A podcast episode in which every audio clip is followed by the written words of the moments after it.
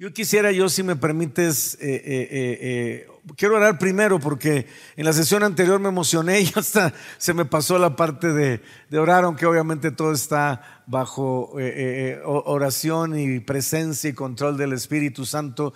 Pero quisiera orar primero para que Dios prepare tu corazón. Sabes, el fruto de la palabra es proporcional a la condición de tu corazón. La semilla nunca será un problema, la semilla es la buena semilla el corazón es lo que hace la diferencia. El corazón puede producir que esa semilla dé fruto a 30, 60 o a 100 por uno. Y yo quiero pedirte que oremos para que simple y sencillamente tú prepares tu corazón para lo que Dios va a hablar y, estés dispuesto a que Él meta su mano, ¿sabes? A que Él moldea, a que Él remueve, a que Él arranque cosas que estorban, porque a veces nuestro caminar con Dios se puede no detener, pero quizás alentar por las cargas, los pesos. Durante el Congreso hablamos de lo que dice Hebreos 12.1, despojémonos de todo peso y del pecado que nos asedia. Y a veces eh, eh, eh, nos, despojamos del pecado, pero nos quedan los pesos, las cargas, y, se vuelven como una especie de lastre, de, de, estorbo para avanzar, como dice Proverbios 4:18, como la luz de la aurora que va en aumento hasta que el día es. Dile a la persona que está a tu lado, estamos siendo perfeccionados. Todavía Dios no ha terminado contigo ni conmigo. Dice Filipenses 1.6 que el que comenzó en nosotros la buena obra, ¿quién comenzó en tu vida la buena obra? Obviamente Dios, Jesús, Él mismo la va a perfeccionar. Y, hablar de perfeccionar es todo un tema que no me, obviamente me da tiempo de, pero tienes que entender que el concepto de perfección no es lo que tú piensas. Ser perfeccionado bíblicamente hablando es ser completo.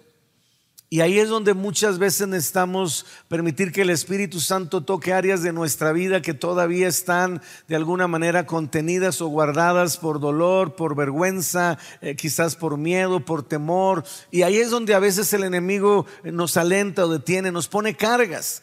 A lo mejor ya no nos puede llevar al infierno, obviamente, por la salvación gloriosa que tenemos en la cruz del Calvario por Jesucristo, pero sí puede desviarnos o detenernos o estancarnos o de alguna manera distorsionarnos del rumbo de la dirección que Dios quiere que llevemos. Así que acompáñame a orar, Señor, gracias por este tiempo, la bendición de ser tus hijos, de estar en tu presencia. Te amamos, Jesús, y en esta hora dile, aquí está mi corazón, lo presento delante de ti. Señor, lo que tú quieras tocar, sanar, limpiar, restaurar, lo que tú quieras despertar, vivificar, Señor, que cualquier dureza, Señor, o contaminación sea quitada en el nombre de Jesús, que no haya nada que estorbe para escuchar tu voz, para ser sensibles y hacer tu voluntad, Espíritu Santo, muévete con poder en este lugar. Señor, te ruego de manera especial que desates tu poder en cada vida y que no quede ningún velo, Señor Señor, de ignorancia, ninguna escama en los ojos, Señor, que impida ver con claridad lo que tú estás haciendo, lo que tu Espíritu Santo está haciendo, Señor. Nos ponemos en tus manos, Señor. Háblanos, porque aquí estamos para escuchar tu voz, Señor. Que tu palabra sea esa lámpara a nuestros pies, esa lumbrera a nuestro camino. Ayúdanos, Señor, de manera especial. Te lo pedimos, te lo rogamos y Espíritu Santo, gracias por tomar control y sella. Ruego esta palabra en lo más profundo de nuestro corazón, en el nombre de Jesús. Amén. Dale un fuerte aplauso a Él, por favor. Gracias, Señor. Quiero hablarte, si me permites, de un tema incómodo Quizás uno de los temas más incómodos entre la vida en general, en el mundo, en, la vida cristiana, eh, eh, hablar de este tema eh, generalmente produce mucha incomodidad y, de alguna manera es cierto apagar algunas veces el brillo que puede estar despertándose en nuestras vidas. Y yo he encontrado que el enemigo ha usado ese tema muchas veces para detenernos cuando estamos desarrollando nuestro potencial.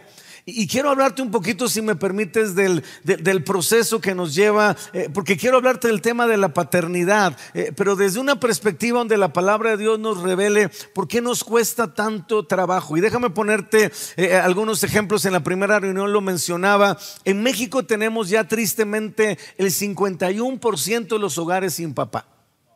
51% de los hogares, bueno, vamos a ponernos más intensos. 51% de las personas que están en este auditorio crecieron sin papá. Y el otro 49%, en un gran porcentaje, crecieron en una familia disfuncional quizás con un padre alcohólico, adicto, quizás con un padre ausente, quizás con un padre golpeador, maltratador, eh, que se desquitó contigo de toda la amargura, la impotencia o la frustración que tenía porque las cosas no salieron eh, como sea. Entonces, eh, llegar a Cristo es una bendición, pero, pero hay que entender, amados, que llegar a la iglesia es la segunda oportunidad que Dios te da para restaurar tus conceptos de paternidad. Es la segunda oportunidad, la iglesia, el cuerpo de Cristo, la familia de Dios. Por eso tenemos que vernos como una familia espiritual. Tienes una familia física, pero también tienes una familia espiritual. Y en la familia espiritual Dios te da la oportunidad de restaurar lo que no pudiste restaurar en tu familia física. Porque quizás se destruyó. Porque quizás fuiste formado en un hogar donde hubo sobreprotección en un lugar donde quizás lamentablemente hubo control, chantaje, manipulación. Y no entremos al tema de haber sido formados en el matriarcado o en el machismo o haber sido formados en, en, lugares donde las adicciones, si tú vienes de un hogar donde un padre era adicto, lamentablemente tú estás luchando con el rechazo porque una persona adicta no ama a las personas, las usa como usa las sustancias. Y todo eso, amados, de alguna manera repercute eh, eh, en, una formación sobre lo que representa ese tema, ¿no? Y entonces nosotros venimos a Cristo y, somos eh, cautivados por el amor de Cristo. y dice la Biblia que Dios nos atrae con cuerdas de qué? Dios no nos atrae con cuerdas de condenación, ¿cierto? Ni con cuerdas de maldición, ni con cuerdas de juicio. Eh, lo impresionante, lo que te llamó la atención, lo que te hace estar aquí un domingo en la mañana, es que no entiendes cómo Dios te ama a pesar de la clase de araña fumigada que eres. Estamos en un proceso de descubrir cómo carambas Dios decidió amarme a pesar de la lacra social que soy. Y en ese descubrimiento se nos va la vida en una sana fascinación por tratar de entender ese amor de sacrificio. Ese amor que Cristo, ¿verdad? Eh, eh, hace que nos atraiga. Y, esas cuerdas de amor eh, son las que nos llevaron a arrepentirnos, son las que nos llevaron literalmente a ponernos a cuentas con Dios, a pedirle perdón, a decirle, Dios, yo ya no quiero esta vana manera de vivir. yo quiero caminar contigo, quiero conocerte, quiero descubrir tu amor. Y, Dios activa, amados, por su gracia, precisamente ese, ese proceso en nuestra vida que empieza con Cristo. Porque déjame decirte algo interesante interesante, conocer a Jesús no es la meta de la vida, es el punto de partida. Te lo voy a volver a repetir, conocer a Jesús no es la meta de la vida, porque si la meta de la vida fuera conocer a Jesús, nos convertimos y nos morimos, amados. Es más, es más seguro, amados.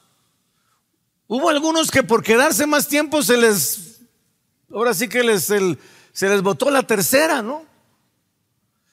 Y terminaron apartándose del Señor. Entonces, Recibir a Jesús es, el punto de partida. Hay todo un proceso donde Dios nos quiere llevar a la plenitud, donde Dios nos quiere llevar a la madurez, donde Dios nos quiere llevar a la estatura del varón perfecto, a la plenitud de Cristo. Y yo quiero iniciar con un pasaje tomando en cuenta esto, porque quiero hablarte de un tema que le he puesto por título El temor al Padre. Y, vamos a hablarlo en términos generales, pero vamos a aterrizarlo específicamente en tu vida espiritual. Y dice Efesios capítulo 3, 17 en adelante así. Dice, para que por la fe Cristo habite en sus corazones y para que arraigados y cimentados en amor, arraigados y cimentados en qué? Fíjate cómo Dios establece el fundamento o el cimiento que Él decidió a través del cual se va a relacionar contigo. Dios decidió, y tienes que saberlo y abrazarlo con tu corazón, que la única forma de establecer un pacto con Dios es a través de la fuente y fundamento de su amor. Dios no acepta relacionarse contigo a través del juicio. Dios no acepta relacionarse contigo a través del castigo, la retribución o la maldición. La única forma que Dios acepta de relacionarse contigo es a través de su amor. Ese es el fundamento. Si tú quieres iniciar una relación personal con Dios, no puedes hacerla a través de la condenación ni del juicio. Tienes que aceptar que tiene que ser hecho a través del medio que Dios estableció, que es su amor. Ese es el fundamento, esa es la base, ese es el cimiento. Y sigue diciendo este pasaje, ¿verdad? Eh, este, eh, cimentados en amor, sean ustedes plenamente capaces de comprender, fíjate, con todos los santos. Es decir, estas son cosas que Dios quiere revelar muchas veces en la iglesia.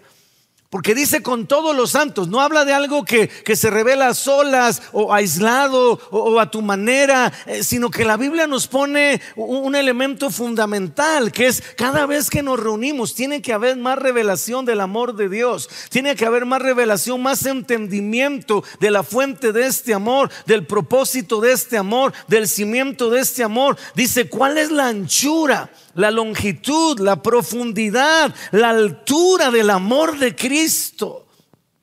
Dice esta versión, en fin, que conozcan ese amor que excede todo conocimiento para que sean llenos de toda la plenitud de Cristo.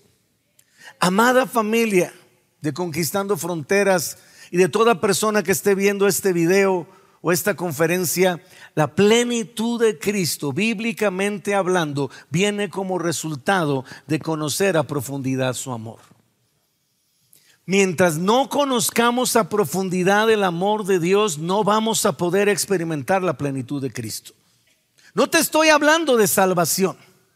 No te estoy hablando de, de eternidad. Te estoy hablando de plenitud de hacer uso del 100% del potencial de vida, eh, de revelación, de propósito, de llamado, porque así como hay un sentido de pertenencia, hay un sentido de propósito y hay un sentido de destino. Y es importante que podamos identificar la diferencia entre cada uno de estos aspectos. Pero yo quiero enfocarlo básicamente a que nosotros pensamos y durante mucho tiempo hemos creído que la plenitud del amor de Cristo fue el amor para salvación. Yo quiero poner un poquito de incomodidad en lo que te voy a decir, pero el amor de Cristo fue lo que llamó nuestra atención, fue el punto de partida. A través del amor de Cristo nosotros nos identificamos obviamente con Dios y aceptamos el regalo de la vida eterna. Te lo voy a poner de otra manera. El amor de Cristo nos lleva a la eternidad. El amor de Cristo es el que activó la salvación en nosotros. Éramos seres eternos, pero el amor de Cristo que nos llevó a aceptar la obra de Jesús activó la vida eterna. Eternos ya éramos, pero la obra de Cristo nos dio vida eterna. Y eso es fundamental.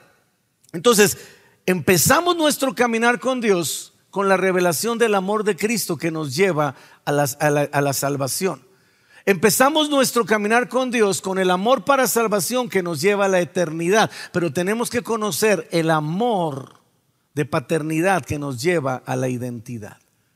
Y ahí es donde la mayoría de nosotros, amados, nos encontramos en esta etapa de nuestra vida espiritual. Pasar de solamente el punto de partida de la salvación y de poder activar ese gozo, porque la Biblia nos habla en el Salmo 51 del gozo de la salvación, ¿verdad? Y el gozo de la salvación es fundamental, formidable, maravilloso, pero todavía no es la plenitud del amor de Dios.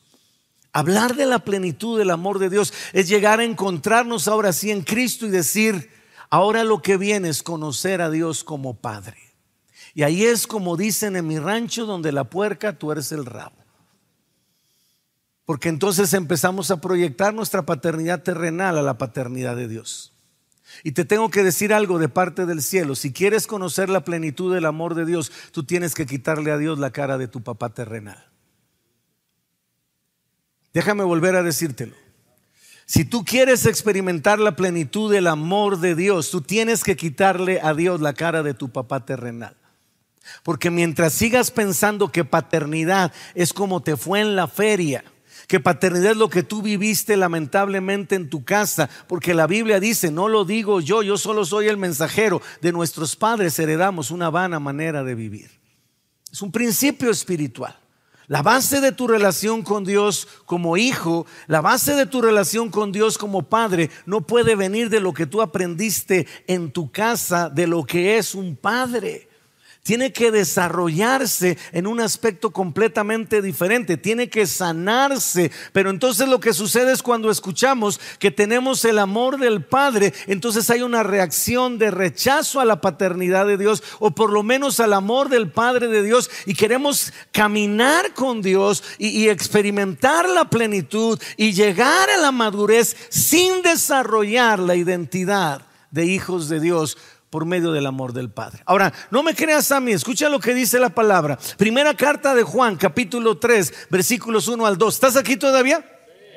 Primera de Juan 3, 1 al 2. Mira lo que dice la escritura. Dice, miren cuál amor nos ha dado el... No te escuché, miren cuál amor nos ha dado el... Para que seamos llamados, ¿qué cosa?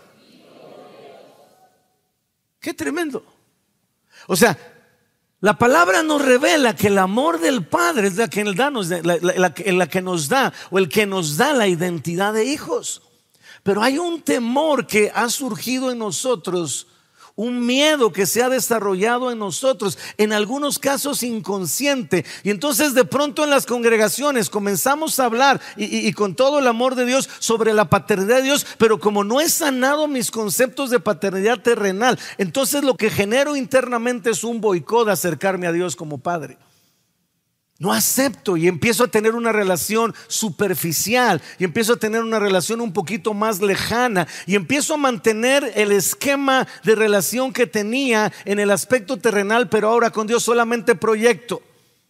Si mi padre terrenal era un padre castigador, entonces yo pienso que Dios me va a castigar. Si mi padre terrenal era un padre que me abandonó, entonces yo pienso que Dios en cualquier momento me deja agarrado de la brocha. Si mi padre terrenal era de maldecir, era de, hablar mal, yo pienso que Dios me va a maldecir. Si mi padre terrenal eh, nunca ni fu ni fa, yo pienso que Dios... ¿Sí me explico? Empezamos a proyectar características de una paternidad terrenal que está completamente distorsionada y que no tiene nada que ver con la paternidad de Dios porque Dios es un Padre perfecto. Dios es un Padre bueno. Y Dios es un Padre que tiene un corazón paternal.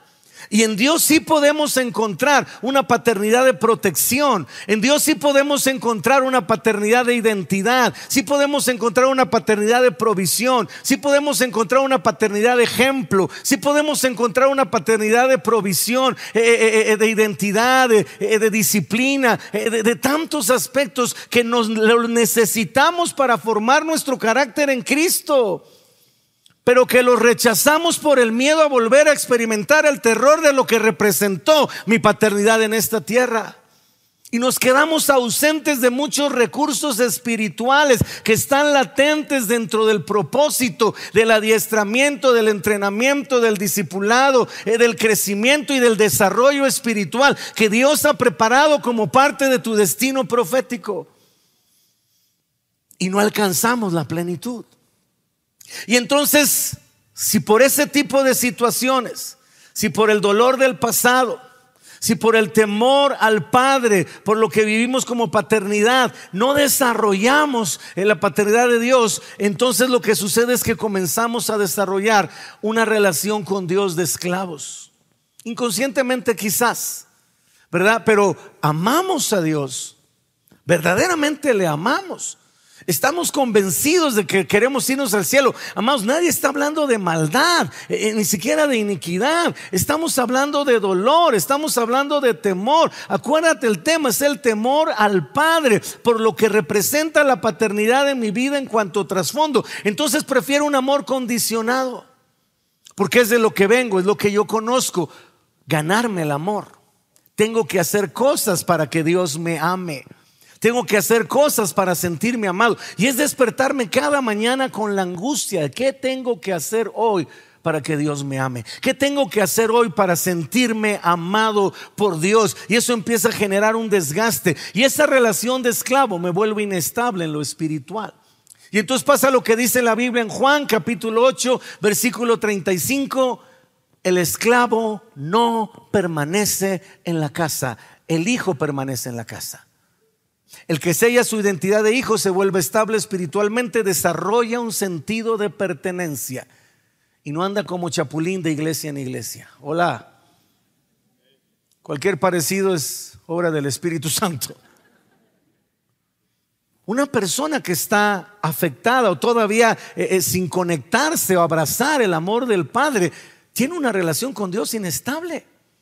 Porque depende de lo que hago para sentir si me merezco o no me merezco que Dios me ame, que Dios me bendiga, que Dios me responda, que Dios me provea. Me tengo que ganar las bendiciones de Dios. Y entonces si esa semana me porté bien y, oré y leí mi Biblia y, me congregué y, hablé a otros de Cristo, entonces me merezco que Dios me ame y ahí ando como trompo chillador el domingo en la reunión, ¿verdad? Para arriba y para abajo con gloria a Dios, aleluya, aleluyita. Pero si esa semana no lo pude hacer, fallé, me equivoqué, desobedecí, se me brincó el voltaje, etcétera, etcétera, etcétera, entonces yo no me merezco que Dios me haga y me, desaparezco y como el cometa Halley aparezco 70 años después. Dile que está a tu lado, creo que ya te cacharon. No, no es cierto, no le digas no. Un amor de esclavitud por miedo a la paternidad de Dios te va a llevar a vivir por el hacer un amor de esclavitud por miedo a la, paternidad de Dios, te va a llevar a algo que cuando lo entendí me revolucionó mi manera de atender a la gente, ministrar a la gente, disipular a la gente. Iván lo sabe, estoy o he comenzado eh, eh, a desarrollar temas de discipulado emocional para ayudar a las personas a restaurar sus trasfondos de paternidad. Porque he encontrado que solamente hay dos formas de que tú recibas tu herencia. O te vuelves un hijo maduro o te vuelves un hijo pródigo. El problema es que si te vuelves un hijo pródigo, tú vas a echar a perder tu herencia. Porque no estabas listo para recibirla. Porque no tenías una verdadera identidad de hijo. No sabías permanecer en la casa. Estabas con una actitud de esclavo. Y me llamó la atención la historia del hijo pródigo. Todos la sabemos, no vamos a hablar de ella. El cuate por fin vuelve en sí, ¿te acuerdas cuando está ahí deseando así, babeando por las algarrobas, verdad? Y, dice la Biblia, amados, que, que, volvió en sí, dijo, iré a mi padre, correcto, palomita. Y le diré a mi padre, correcto, palomita, he pecado contra el cielo y contra ti, palomita. Escúchame, pero que ahí viene lo que sucede. Esta podría ser, con respeto lo digo, la historia de muchos de nosotros que traemos un trasfondo distorsionado de la paternidad. La respuesta del hijo pródigo, después de pedir perdón, fue una petición. Hazme como a uno de tus jornaleros. Permíteme vivir como un asalariado. Permíteme tener una relación contigo donde yo me tenga que ganar tu bendición, donde yo me tenga que ganar tu protección, donde yo me tenga que ganar tu provisión. Hazme como uno de tus jornaleros. Ha sido el grito ahogado de muchos cristianos por temor al Padre. Vivo por el hacer. Vivo como asalariado. Vivo como hijo pródigo. Y desarrollo algo tan terrible, amados, como el temor. El miedo. Eh, yo les decía en la primera reunión, eh, vamos, vamos a salirnos tantito del contexto cristiano y vámonos tantito al contexto cultural mexicano o al contexto cultural del mundo. Escúchame, la mayoría de los dioses paganos, no, no, no, la mayoría de las personas que veneran dioses paganos tienen que hacer sacrificios. ¿Te acuerdas de los mayas? ¿Te acuerdas de los aztecas?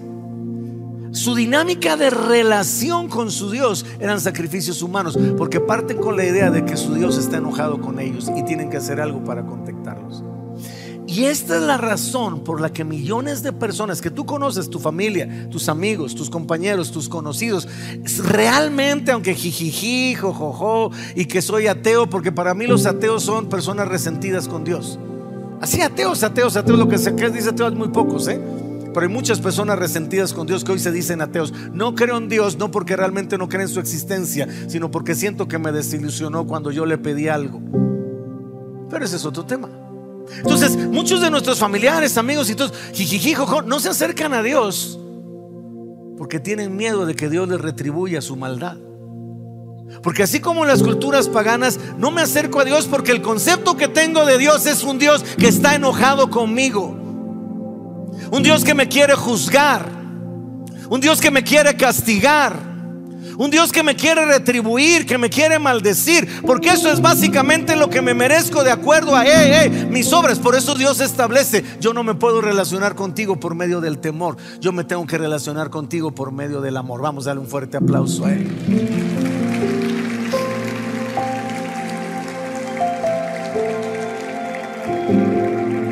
Entonces viene el, miedo. Y entonces estoy en Cristo. Escúchame, amo a Dios. Me voy a ir al cielo con todo y guaraches. Pero todo lo que hago para Dios es porque tengo miedo que si no lo hago, algo malo me va a suceder. Oro, leo mi Biblia, me congrego, sirvo, aporto, invierto tiempo, comparto otros de Cristo. Eh, pero internamente es el miedo, es que si no lo hiciera, algo malo me va a pasar, me van a llamar por el teléfono, me van a decir que ya me secuestraron un hijo, me van a despedir del trabajo, me va a caer el chahuistle. Y entonces ese temor se vuelve un desgaste interno hasta que llega un momento que esa persona colapsa. Llega una crisis y de pronto a veces ni cuenta, ¿dónde está fulano? No, pues que desapareció. ¿Por qué? Porque entró en una crisis, porque toda su vida, su temor al Padre, lo llevó a tener una relación de miedo, donde hacía cosas para tratar que Dios no le retribuyera con maldad o con castigo, hasta que colapsó internamente. Esto puede distorsionarnos a tal medida que aunque sirvamos a Dios y lo hagamos de verdad, con sinceridad, con corazón, Podemos vivir lo que vivió el de la parábola, ¿te acuerdas de los talentos? A uno le dan cinco, a uno le dan dos, a otro le dan uno. Eh, no vamos a entrar en pues, cuestiones del tiempo, pero al que le dan uno, ¿qué hizo con el talento? Y, y cuando le pregunta el amo, que representa a Dios, ¿verdad? ¿Por qué lo escondiste? Él no dice, es que tuve miedo de los ladrones, es que tuve miedo de los bancos, es que tuve miedo de los políticos. No, no, no, no, no. Porque tuve miedo de ti. Por cuanto eres hombre severo que cosechas lo que no sembraste. Un concepto distorsionado de Dios te puede llevar a pagar los dones, talentos, llamados, propósitos, respaldo. Todo lo que Dios tiene para ti potencialmente se puede quedar ahogado por el temor de su paternidad. Pero gracias a Dios, di conmigo gracias a Dios, existe otra alternativa un amor de libertad. Y, básicamente está basado en una cita preciosa que, me encanta y, que es primera carta de Juan capítulo 4 versículo 19. Una carta que dice literalmente así, un versículo que dice así, nosotros le amamos a Él. Bingo. Un principio espiritual sanísimo para caminar con Dios. Recuerda que Dios fue el que tomó la iniciativa. Él tomó la iniciativa para la salvación. Él tomó la iniciativa para la restauración. Él tomó la iniciativa para la, eh, eh, eh, recuperación, para, para la restitución. Dios tomó la iniciativa. Entonces, todo lo que nosotros hacemos es en respuesta al amor de Dios. Fíjate qué suave. Todo lo que tú haces, en el sentido que sea, en el ámbito que sea, en la atmósfera que sea, es solamente una respuesta al amor que Él ya tomó la iniciativa. Y eso se llama gratitud.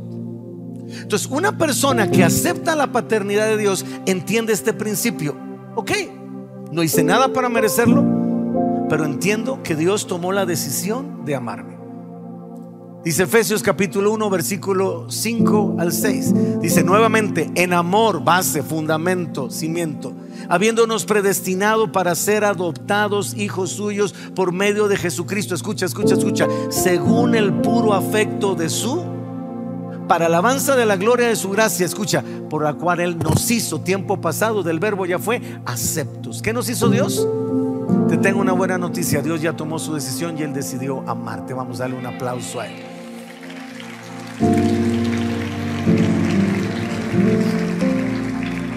Entonces, como Dios ya decidió amarme y Él tomó la iniciativa, yo lo único que hago es responder con gratitud. Y entonces le sirvo porque estoy agradecido con Él.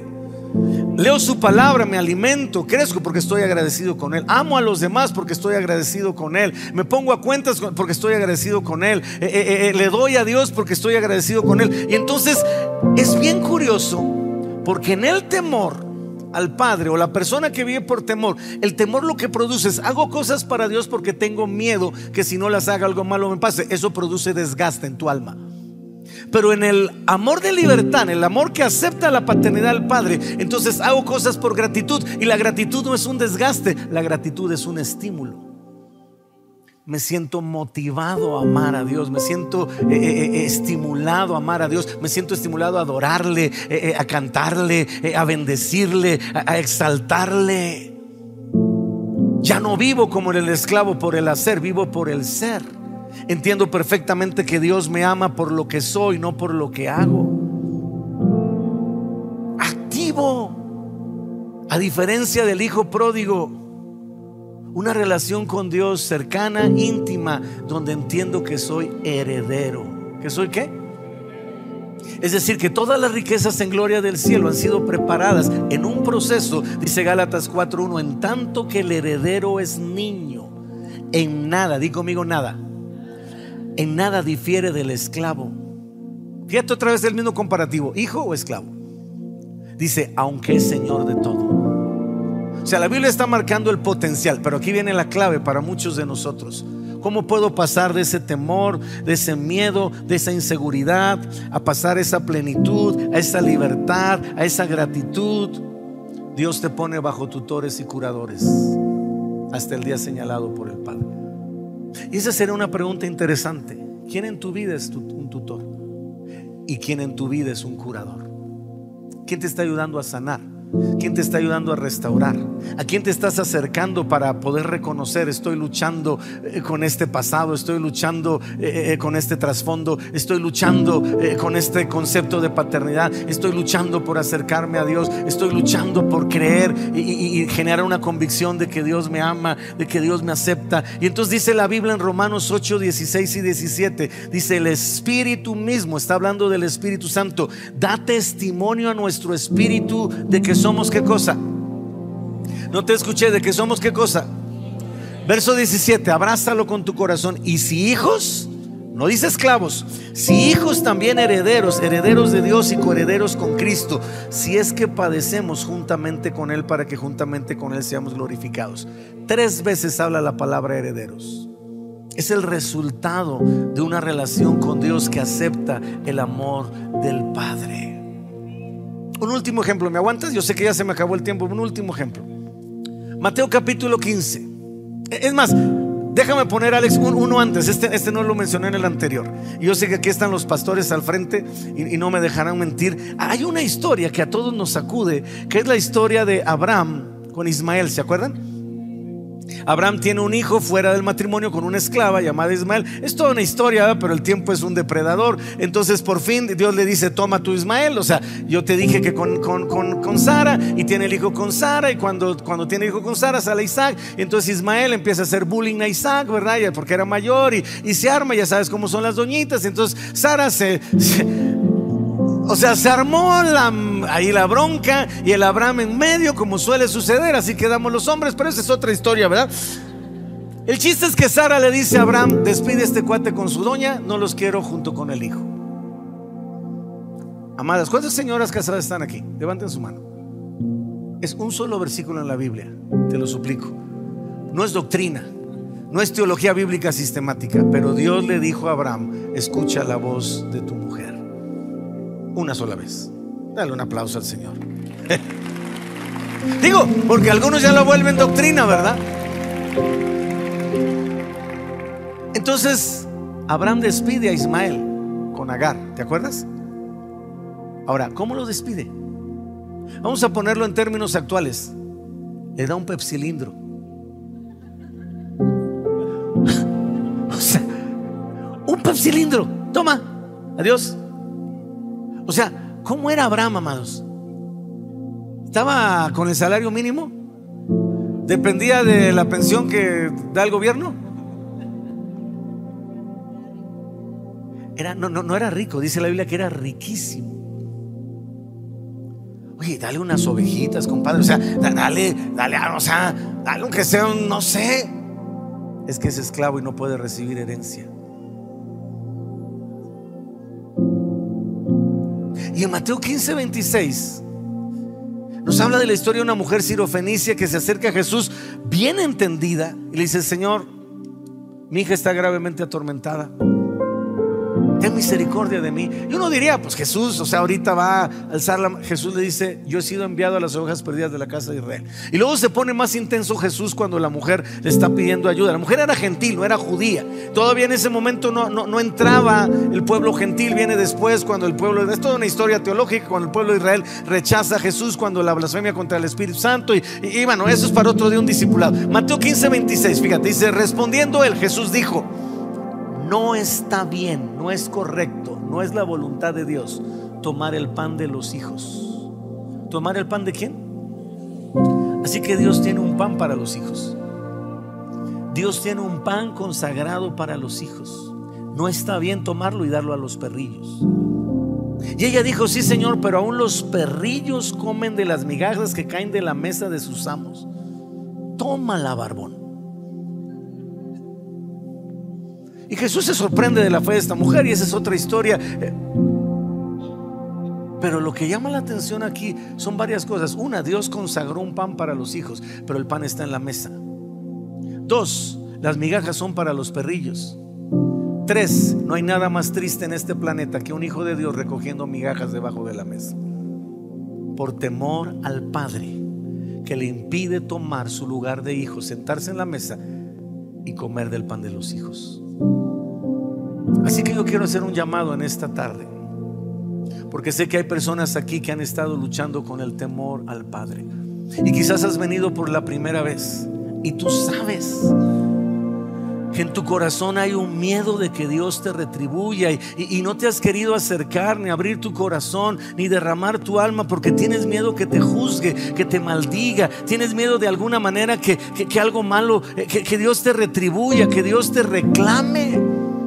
Pero yo vengo a decirte que Dios decidió a través de Jesucristo en la cruz del Calvario ya un camino para relacionarse contigo con la base y el fundamento de su amor. Y no hay otra forma en la que Dios se quiera relacionar contigo que amándote, pero tienes que soltar el miedo, el temor. Y la Biblia dice que a los que le recibieron y a los que creen en su nombre les dio potestad de ser hechos hijos